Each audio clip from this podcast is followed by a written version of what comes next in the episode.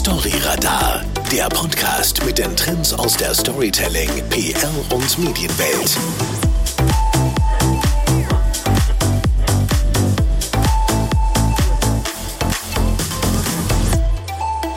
Wie können wir mit cleverem Storytelling Sehnsüchte wecken und wie sieht die Zukunft des Marketings in der Reisebranche aus? Mein Name ist Ferris Bühler und mein heutiger Gast ist einer der Reisespezialisten der Schweiz und gleichzeitig ein versierter Storyteller. Hans-Jörg Hinrichs bereist seit über 35 Jahren als Expeditionsleiter und Fotojournalist den Südpazifik. Unterwegs zu Fuß, per Kanu und Buschflugzeug hat er meist weit abseits westlicher Zivilisation unzählige Inseltage im Kreise der Eingeborenen verbracht. Als Inhaber des Reiseunternehmens der Pacific Society bietet er exklusive Erlebnisreisen in kleinem Kreise in Ozeanien an. Zudem vermittelt er als Referent differenzierte Einblicke in die Inselwelten der Südsee. Herzlich willkommen bei Storyradar Hans-Jörg Hinrichs. Schön bist du hier bei uns und natürlich meine erste Frage, wie war deine Reise von dir im Appenzellerland hier zu uns ins FBC Podcast Studio nach Baden? Zuerst mal guten Tag an alle, die mich hören. Ja, ich komme aus dem Appenzellerland. Deine Frage? Es war ein Kontrasterlebnis. Ich habe noch Schnee geschaufelt heute Morgen. Wir haben 45 Zentimeter Schnee. Habe mich dann entschieden, mit dem Zug hierher zu kommen, weil äh, vermutlich die Straßen, so habe ich mir das überlegt, die Straßen verstopft sein würden. Ich bin gemütlich mit der Bahn hierher gefahren in die Welt äh, von Zürich und Umgebung. Keine Wälder, kein Schnee, viel Grautöne. Ja, nun bin ich da ein bisschen eine andere Umgebung, als du sie natürlich kennst aus dem Südpazifik. Äh, doch darüber sprechen wir nachher dann gleich. Ich will zuerst äh, mit dem letzten Jahr beginnen. Das Jahr 2020 war ja wohl eines der dunkelsten Jahre der Reisebranche überhaupt. Doch ich erinnere mich daran, dass alle Branchenvertreter haben gejammert und du hast mich angerufen und gesagt, ich will beweisen, dass man noch immer reisen kann. Lasst uns eine coole Story zusammen realisieren. Und kurz darauf bist du dann schon im Flieger nach Tahiti gesessen. Und da frage ich mich natürlich heute, war das eine spontane PR-Aktion oder steckte da mehr dahinter? Es war mehr als eine PR-Aktion. Dahinter steckt das Verständnis, auch ein unternehmerisches Verständnis, dass wenn die Situation schwierig ist, dass man nach vorne schauen muss und dass man aktiv werden muss und dass man die Tatsachen, den Facts ins Gesicht schauen muss. Und für mich war das ganz klar. Geh hin und schau, was in Tahiti passiert, nachdem man hier alles Mögliche in der Schweiz gehört hat. Und es gehört zu unserer Reisephilosophie, dass wir vor Ort kompetent Fakten sammeln um nachher die Leute auch richtig beraten zu können. Und da gibt es nur eins, hinfliegen. Und damit wolltest du ja eigentlich beweisen, deinen Kunden, äh, die ja sehr, sehr hohe Ansprüche auch haben, dass es eben möglich ist, gefahrlos zu reisen, oder? Das war eigentlich die Intention deiner Reise. Natürlich, und ich wurde gewarnt am Anfang, äh, es sei ein großes Risiko und Fliegerei sei schwierig und so weiter. Wie so häufig hat die Annahme nicht mit der Tatsache übereingestimmt. Das war eine meiner schönsten Reisen überhaupt. Die Fliegerei äh, von Zürich nach äh, Paris war noch etwas mühsam. Nachher bin ich eingestiegen in den Flieger von Tahiti, der Air Tahiti Nui. Eine 777, vorne in der Business Class, Südseemusik, Leute, die uns maskiert begrüßt haben, gezwungenermaßen, die mir den Platz zugewiesen haben und äh, mir ein Glas Wasser hingestellt hatten und gesagt haben, wenn Sie etwas trinken, brauchen Sie die Maske nicht zu tragen. Und oh. das Wasser, das Glas Wasser und Champagner, was auch immer, stand immer da. Es war ein wunderschöner Flug. Wow. Also du hast es wirklich gewagt und diese Reise unternommen. Auch ganz spannend, du hast einen interessanten Kanal gewählt, um deine Erlebnisse mit deiner Zielgruppe zu teilen. Und zwar, du hast eine WhatsApp-Gruppe kreiert und hast dort regelmäßig dann gepostet, hast gesagt, ich bin jetzt angekommen nach dem Flug, äh, wunderschönes Wetter hat mich empfangen, ein tolles Hotel. Weshalb oder wie hast du das dann genau gemacht? Im Marketing ist ja immer die große Frage, wie kommt das an, was ich erzähle, wie reagieren die Leute? Und in diesem Fall haben wir uns für WhatsApp entschieden, weil das eine optimale, sehr flache Kundennähe ergibt. Du brauchst nicht lange Briefe zu schreiben, Punkt eins. Punkt zwei, über das WhatsApp bist du direkt auf dem Handy der Leute und die sehen fast in Echtzeit, was du tust und geben dir auch Feedback.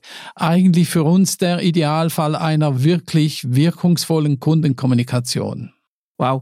Und für alle Zuhörer, die Storyradar regelmäßig hören, die haben ja auch gehört, die Kommunikationstrends 2021, das sind soziale Kommunikationen mit den Kunden oder der Zielgruppe abseits des großen Social Media Plattforms. Finde ich ganz, ganz spannend, dass du dich unbewusst für einen der Kanäle äh, dieses Jahres entschieden hast. Und ich nehme an, da hast du dann auch tolle Feedbacks bekommen von den Kunden. Es war super. Schon während der Reise, nachdem ich jeweils die Meldung abgesetzt hatte, kamen viele, recht viele Rückmeldungen in Form von Symbolen, Finger hoch, strahlende Gesichter oder auch Fragen. Es war eine optimale Kundenkommunikation. Ist natürlich für denjenigen, sprich für mich, äh, der unterwegs ist, eine sehr anspruchsvolle Sache, weil tagsüber bin ich gereist, habe meine Filmbilder zusammengestellt und jeweils morgens um 4 Uhr, nachdem ich ausgeschlafen hatte, habe ich die Sache zusammengeschnitten und aufs WhatsApp gestellt und hat bestens funktioniert. Du hast aber auch wie immer auf deinen Reisen ganz, ganz viele Fotos und Videos produziert. Du bist ja ein passionierter Fotograf auch oder Fotojournalist. Warum setzt du so stark auf selbstproduziertes Bildmaterial? Weil du könntest dir auch viel einfacher ne machen und Fotos von äh, Bildarchiven nehmen oder sogenannte Stockbilder, die es gibt, und mit denen arbeiten, nicht? Es gibt dazu ein großes Stichwort und das heißt Glaubwürdigkeit. Wohl kann ich Bilder einkaufen von schönen Stränden und so weiter. Aber wenn ich die Bilder selbst produziere, egal fast in welcher Qualität, und die dann rüberbringen, dann haben die eine andere Schwingung, sprich eine andere Glaubwürdigkeit. Die sagen, der war dort und wenn ich dahin will, dann spreche ich mit ihm, dann möchte ich auch genau dorthin. Du hast ja auch einen wunderschönen Bildband herausgebracht. Äh, vielleicht kannst du dazu kurz etwas sagen oder warum ist dieser Bildband entstanden? Und das ist nicht einfach ein selbst äh, produziertes Büchlein, sondern da sprechen wir wirklich von einer Bibel, äh, die in einer wunderschönen Verpackung verschickt wird. Sehr, sehr hochwertig alles. Weshalb ist das entstanden? Das Buch heißt Sehnsucht Südsee und beschreibt eigentlich oder thematisiert eigentlich den Wunsch des Menschen nach dem Paradies, wo immer es auch ist. Und ich habe das Beispiel Südsee als Paradies gewählt, weil es auch ein Mythos ist, auch ein fester Begriff, wenn man jemandem sagt Südsee und Paradies, dann matcht das sofort. Dann kam dazu, dass ich über die vielen Reisejahre Hunderttausende von Bildern und noch mehr Erfahrungen hatte, die ich nicht als geografisch orientiertes Buch, sondern als Philosophiebuch äh, äh, verarbeiten und darstellen wollte. Somit ist dieses Buch eigentlich ein Reisephilosophie und auch ein Stück ein Lebensphilosophiebuch. Übrigens, der gesamte Erlös geht an ein Spital in der Südsee. Das Buch ist sehr hochwertig produziert von Hand. Es gibt nur 300 Exemplare. Das Stück kostet 600 Schweizer Franken und der gesamte Erlös geht an bedürftige Leute auf den Solomon Islands im Südpazifik. Für mich ein wunderschönes Beispiel von tollem Storytelling, tolle Bilder und natürlich auch das Ganze noch sehr, sehr nachhaltig für einen guten Zweck. Das hast du wirklich äh, schulmeisterlich perfekt alles gemacht.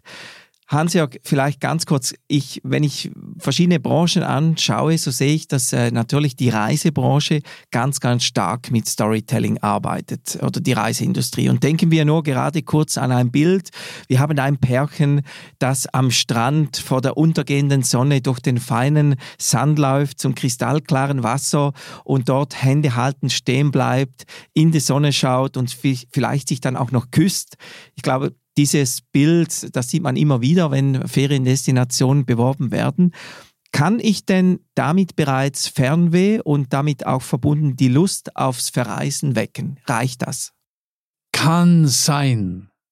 In der Regel, was sich so zeigt, auch bei unseren Erfahrungen, die wir machen, äh, Kommunikationsebenen oder Kommunikationsmittelbilder in dieser Form sind abgegriffen auch. Hm?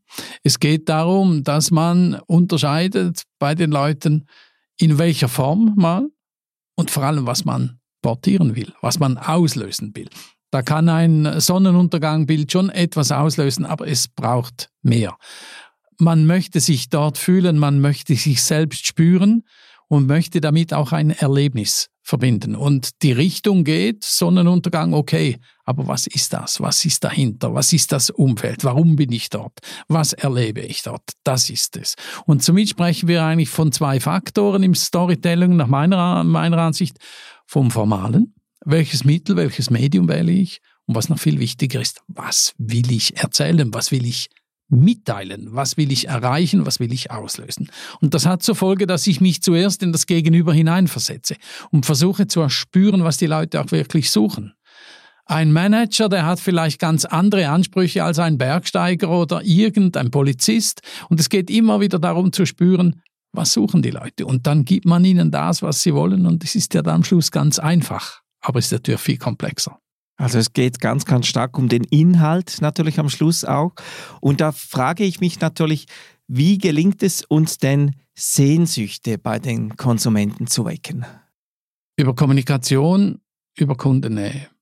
Ich muss das Gegenüber oder ich darf das Gegenüber, sollte das Gegenüber fragen, wo es steht, was sie sucht, was eine Person, was ein Mensch, eben das Gegenüber wirklich im Leben als erfüllend betrachtet, wo sie steht im Leben und wo sie hingehen soll. Und dann kann man mit Geschichten da Akzente setzen, auch Leitlinien setzen, Leuchttürme setzen und daraus entstehen dann Geschichten, die den Wünschen und den Sehnsüchten der Leute aufgrund ihres Profils, das wir dann über die Befragten kennen, äh, die dann eben dem entsprechen.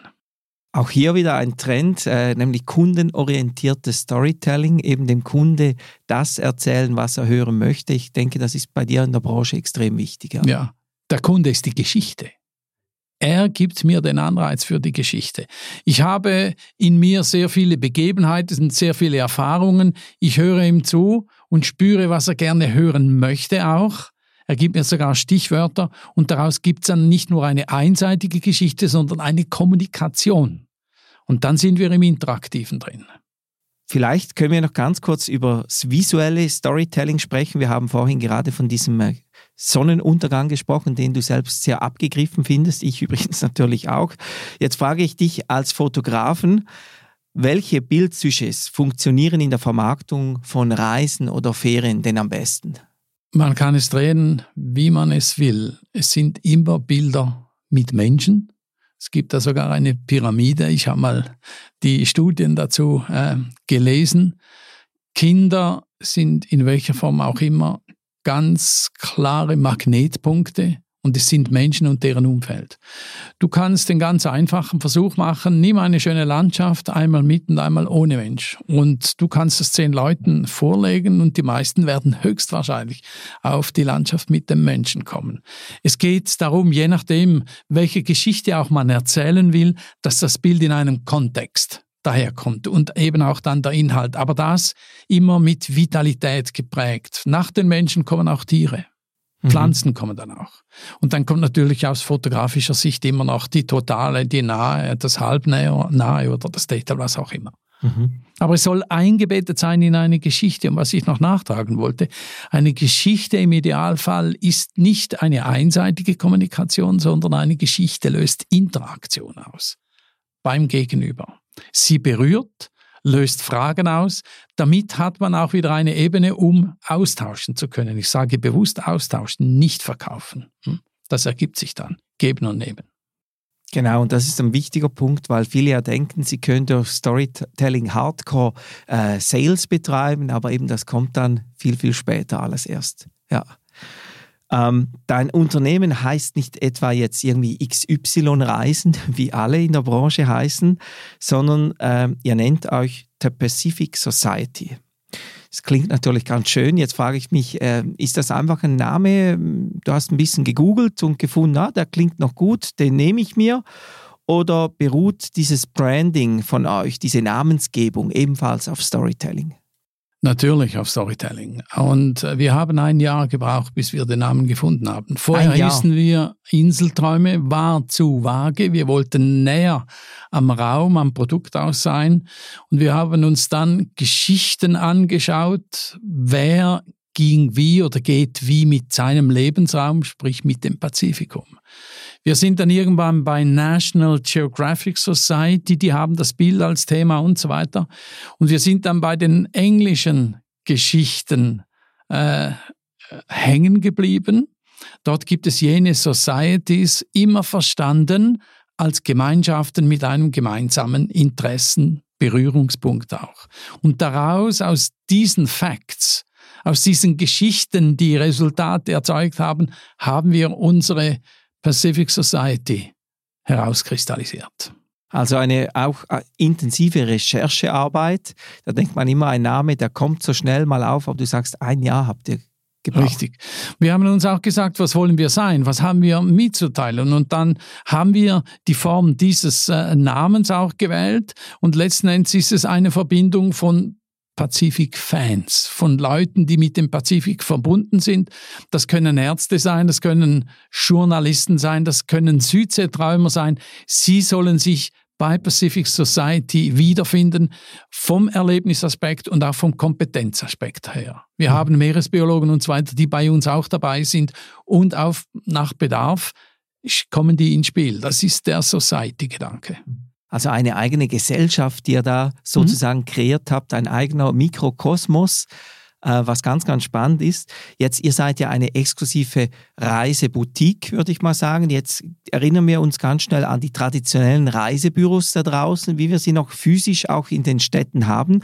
Und wenn ich an die denke, dann denke ich immer da an Schaufenster und äh, da schlagen mir die großen äh, Aushänge entgegen, wo zum Beispiel steht so etwas wie ähm, Mallorca ab 499 Franken, Antalya All In ab 299. Und wenn ich dann auf die Webseite gehe von vielen Reiseveranstaltern, dann sieht es dort nicht anders aus. Auch da habe ich die, den Destinationsnamen und einen Abpreis, der mir um den Kopf geschlagen wird als Besucher. Und jetzt wissen natürlich unsere Zuhörer von Storyradar, dass eben das überhaupt kein Storytelling ist, weil das ist einfach nur ein, ein Sales-Element. Und ich frage mich deshalb an dieser Stelle, benötigt man demzufolge kein Storytelling, um erfolgreich Ferien oder Reisen zu verkaufen?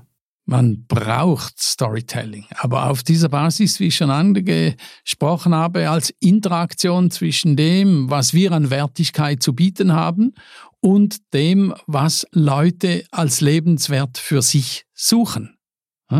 Und da geht es dann in den Austausch hinein und da spielt der Preis eigentlich nur sekundär eine Rolle. Es geht um die Authentizität, um die Kompetenz und um die Wertfülle, die da vermittelt wird. Und Stories haben immer mit Werten zu tun, mit Erfahrungen, mit Visionen, mit Wünschen. Und das sind dann Faktoren, die auch kernige und sinnvolle und gute Geschichten ergeben, die hängen bleiben bei den Leuten. Also du willst damit sagen, ähm, wenn ich natürlich nur mit diesen Destinationen und dem Preis arbeite, bin ich total austauschbar. Und äh, bei euch, ihr arbeitet mit einzigartigen Geschichten, die einmalig sind. Genau das ist es. Äh, was bringt mir eine Destination primär? Gut, es gibt Sehnsuchtsziele, Bora Bora in der Südsee und so weiter. Auch wenn Leute so zu uns kommen, dann frage ich dann, warum Bora Bora? Was ist es dann? Ja, ich habe es mal vom Nachbarn gehört und so weiter. Oder andersrum gesagt, es ist nicht die Destination, die zählt, sondern die Erfüllung dessen, was man sucht. Am Beispiel eines schönen, einer schönen Destination dann gelebt, aber es ist nicht die Destination primär, sondern der Wunsch, der betreffenden Person etwas erleben zu wollen. Wenn jemand zu uns kommt und sagt, ich möchte in die Südsee, dann fragen wir zuerst, was suchen Sie denn? Und worum geht es? Und erst dann platzieren wir dann die Destinationen dazu. Ihr geht da ja ganz andere Wege, eben ich sage jetzt im Gegensatz zu den traditionellen Reiseanbietern, welche wie gerade gesagt, vor allem mit den Destinationsnamen, Werben und den Preisen bewirbt ihr eure Reisen mit ähm, spannenden Namen oder vielsagenden Namen. Ich habe da ein Beispiel. Du hast mir erzählt, äh, ihr kreiert jetzt gerade ein Package ein neues. Das ist eine Pionierreise und die sei sehr, sehr einzigartig. Kannst du mir am Beispiel von dieser Reise aufzeigen, wie ihr sie mittels Storytelling dann vermarktet? Der Begriff Pionierreise beinhaltet ein einmaliges Projekt, das man zum ersten Mal in neuen Feldern durchführt. Wir bereiten das vor und dann kommen Leute mit, die wissen haargenau, da kann vieles auch daneben gehen. Und da entsteht ein Spannungsvolumen, wo auch Geschichten drin versteckt sind. Was passiert, wenn, wann, wie, wo, wie bereitet ihr das vor? Und jetzt in diesem Fall heißt die Reise Urwelten, eine Pionierreise in Welten, wo man in dieser Form noch nie war. Und das ist schon eine Geschichte voller Fragen. Und gute Geschichten können mit Fragen beginnen. Und im Produzieren von Geschichten geht es ja wiederum um die Interaktion.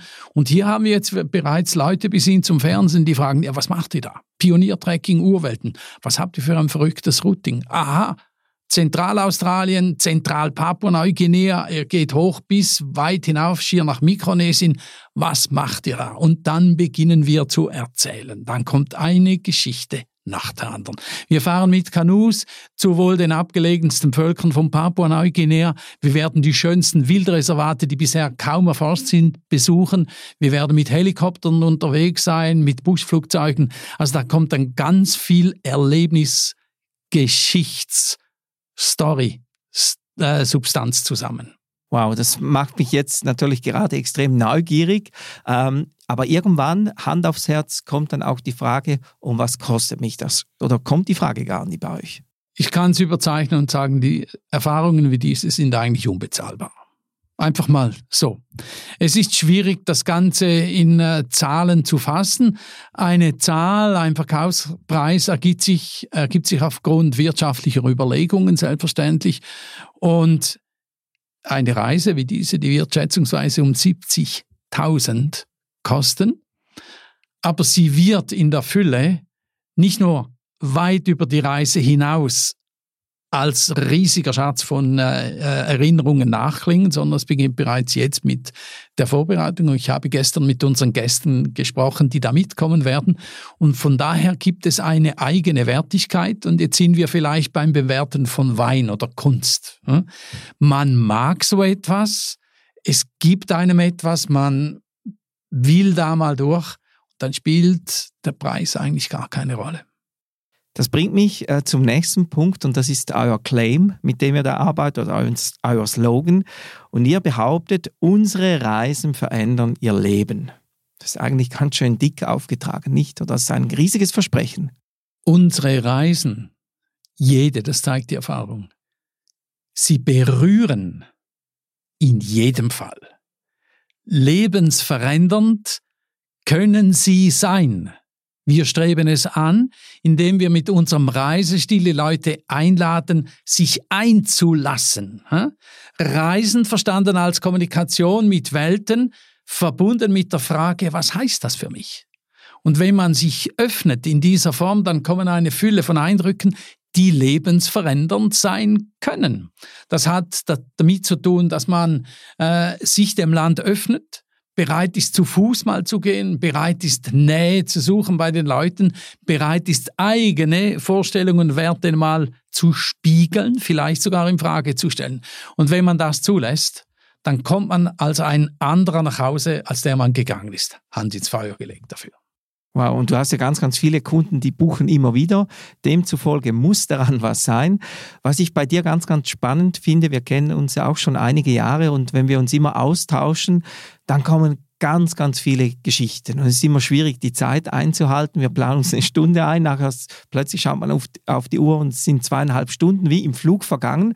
Du erzählst oder du arbeitest ja bewusst mit diesen Geschichten. Und ähm, die Geschichten, die sind bei dir ja sozusagen auch in Fleisch und Blut übergegangen. Ich denke da an deinen rechten Unterarm, da findet sich ein riesiges Tattoo drauf. Äh, was ist, ja, genau, ich sehe es genau. Was ist die Geschichte hinter diesem Tattoo? Was ich hier am rechten Unterarm trage, ist das Stammeszeichen der Marquesianer. Die Marquesas ist eine Inselgruppe im Südpazifik, wohl die schönste überhaupt. Gauguin war dort, Jack London war dort, Jacques Brel und viele andere haben dort ein Stück ihrer Seele verloren und mir ging es ebenso. Und seit vielen Jahren, seit über 20 Jahren sind wir dort. Wir haben auch Projekte unterstützt. Und eines Abends kamen zwei stämmige Marquisianer zu mir und haben gesagt, mitkommen, wir tätowieren dich heute. Gesagt, was soll das? Ich möchte kein AIDS und so weiter. Der langen Rede kurzer Sinn, es war eine Ehrbezeugung. Sie hatten eine Medizinfrau bei mir, die mir garantierte, dass ich nicht bluten würde und dass ich aber die Energie des Stammes übernehmen werde. Über dieses Zeichen ist ein Kreuz, nennt sich PK und im Polynesischen auch genannt Mana, Zeichen der Energie und des Schutzes. Und ich bin jetzt gezeichnet und wenn ich in Polynesien unterwegs bin und man sieht das PK oder das Mana, dann grüßt man mich. Oder beim Check-in werde ich bevorzugt behandelt, was wow. auch immer. Das, so geht das. Ja. Also dieses Tattoo ist besser als jede Frequent Flyer-Mitgliedschaft. Äh, Kann man so sagen. Genau. Ähm, ich will noch ganz kurz zum Schluss äh, auf ähm, einen wichtigen Punkt zu sprechen kommen. Und zwar das vergangene Jahr hat sehr, sehr viel verändert in der traditionellen Reisebranche, weil Viele Menschen haben zwangsweise wieder mal Ferien im eigenen Land gemacht und haben gemerkt, ja, so schlecht ist es eigentlich gar nicht, weil sowohl Deutschland, Österreich oder auch die Schweiz hat ganz, ganz schön viele nette und äh, tolle Ecken, die man erst jetzt eigentlich richtig entdeckt hat. Und ich frage mich natürlich, wie schafft es jetzt die Reiseindustrie künftig, die Menschen wieder in weit entfernte Länder zu locken? Oder anders, welches Umdenken in der Branche muss da stattfinden? Das Umdenken wird mehrschichtig sein. Man, wenn man bereit ist, Lernerfahrungen zuzulassen, wird man sehen, dass die Systeme in dieser Form eigentlich mit einem kleinen Virus auszubremsen sind. Dahinter steht eine Vermassung des Reisens, eine Verwässerung des Reisebegriffs und dieser Reisebegriff wird neu definiert werden müssen in Form von Sorgfalt, von Achtsamkeit und von qualitativer Tiefe. Nicht mehr Menge, sondern Tiefe. Sprich, vielleicht weniger, aber länger reisen und der Shoppingtrip, was ohnehin nichts mit Reisen zu tun hat, nach New York, der entfällt. Und da wird ein sich neu orientieren absolut notwendig sein.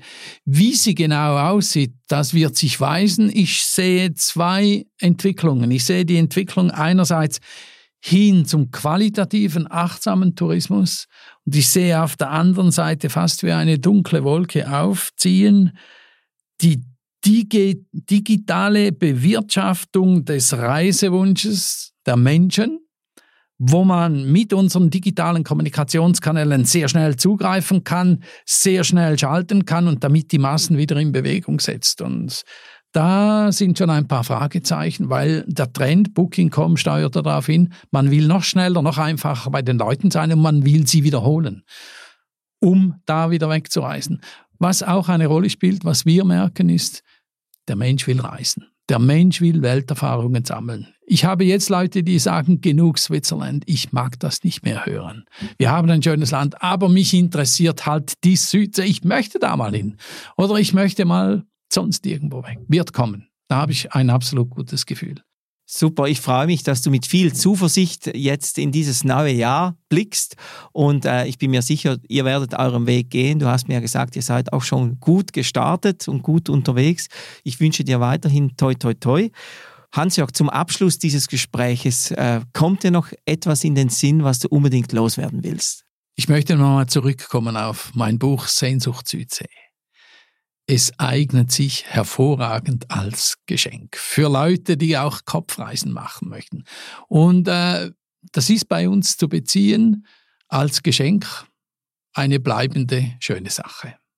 Vielen Dank und wir werden das dann verlinken im Episodenbeschrieb. Da könnt ihr direkt auf den Link klicken und findet dann dieses Buch, das wirklich sehr, sehr empfehlenswert ist. Hans-Jörg, zum Schluss bitte ich dich, folgende Sätze möglichst kurz und prägnant zu beantworten. Mein tägliches Medienmenü. Die Zeit, NZZ, Tagesanzeiger, der Spiegel. Unser erfolgreichster Marketingkanal. Das persönliche Gespräch. Meine nächste Reise führt mich nach Australien und Papua-Neuguinea. Hans-Jörg Hinrichs, ich danke dir viel, vielmals. Hat riesig Spaß gemacht, mich mit dir äh, zu unterhalten. Ich sehe, Reisen, das ist bei dir wirklich eine Herzensangelegenheit und da bin ich gespannt, natürlich da noch viel zu sehen, äh, auch deine Eindrücke weiterzuteilen. Ja, das war's auch schon wieder mit äh, Storyradar. Vielen Dank, dass ihr mit dabei wart. Wie immer nicht vergessen, im Episodenbeschrieb gibt's viele spannende Links. Bewertet uns auch, empfiehlt uns weiter. Ich denke, gerade diese Folge hat viel mit Storytelling-Elementen mit zu tun gehabt. Viele Trends auch, die uns Hans-Jörg näher gebracht hat. Da gibt es sicherlich Freunde und Kollegen, die davon auch profitieren sollten. Deshalb empfiehlt uns weiter und ich freue mich mit euch auf die nächste Folge von Storyradar. Tschüss zusammen.